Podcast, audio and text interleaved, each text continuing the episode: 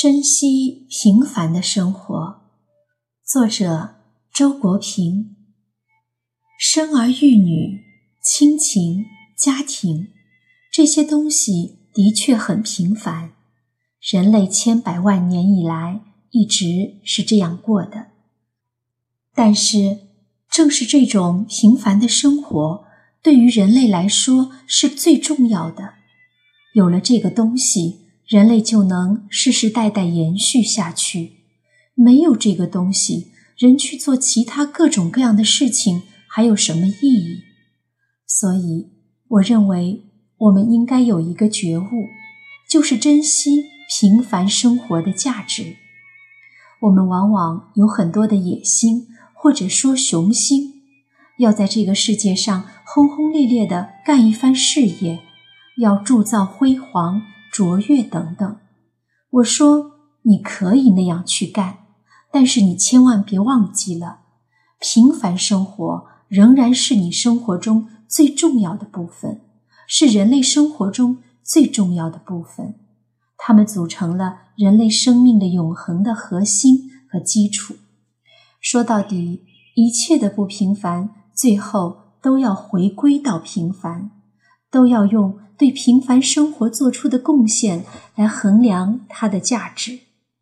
如果平凡生活过不好，你再不平凡、再精彩，我觉得那都是空的，其价值都很有限。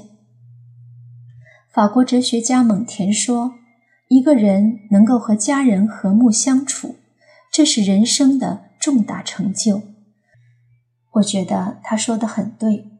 一个人事业再辉煌，在社会上成就再大，如果不能和家人和睦相处，甚至完全没有时间和家人相处，家不成其为一个家，我认为你的人生就是有根本缺陷的。英国哲学家霍布斯说：“怀有野心的人是不会把时间浪费在妻子和朋友身上的。”他不得不把全部时间奉献给他的敌人，说的真好，的确有这样的人，把全部时间用来争权夺利、勾心斗角，却舍不得花一点时间来陪家人，还自吹是为了事业而牺牲家庭生活。在生活中，每当有亲人去世的时候，我们往往会追悔。谴责自己没有好好珍惜相处的时光，可事实上，相遇是缘，分离却是命。再亲的亲人，也是时时刻刻在走向分离，因为总会有人先走，只能陪一程。所以，不要事后追悔，现在就要珍惜。杨绛几年前写过一本书。叫我们仨，他在书里说，这辈子最大的成就是我们仨，就是他钱钟书以及女儿这三个灵魂在这个世界上相遇了。他和钱先生都是大学者、大作家，但他并不认为这算多大的成就，最大的成就就是有这一个好家。那么，钱先生和女儿。在同一年去世，这就是最大的痛苦。他在书中不断的叹息：“我们仨失散了，永远的失散了。”我很理解他的感受。如果你有一个好家，最悲哀的事情是什么？就是总有一天会失散，而且再也没有另一个世界让你们重逢了。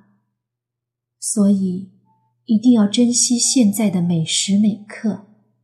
人很容易被日常生活消磨的麻木，对生命不敏感。有必要经常提醒自己，不要忽略和错过了人生中那些最珍贵的价值。一个人活在世界上，一定要有相爱的伴侣、和睦的家庭、知心的朋友。你再忙，也一定要和自己的家人一起吃晚饭，餐桌上一定要有欢声笑语，这比有钱有车有房重要的多。你钱再多，车再名贵，房再豪华，可是没有这些，和谁之间都没有真爱，那你其实是非常可怜的。你在这个世界上是一个孤魂野鬼。相反，即使穷一点儿，但是有这些，你就是在过一个活人的正常生活。其实，对社会来说，对一个国家、一个民族来说也是一样。你说一个时代、一个国家，我们用什么标准评判它好不好？中国的老百姓有一个很朴素的标准，他们把历史上的时代分为治世和乱世。治世就是老百姓能够安居乐业，大家都能好好的过平凡生活；乱世。就是兵荒马乱，或者贪官污吏横行，老百姓不能安居乐业，平凡的生活遭到了破坏。我觉得老百姓的标准是对的。如果不能安居乐业的话，你 GDP 再高，国势再强盛，有什么用呢？所以，安居乐业是最低标准，也是一个。最基本的标准。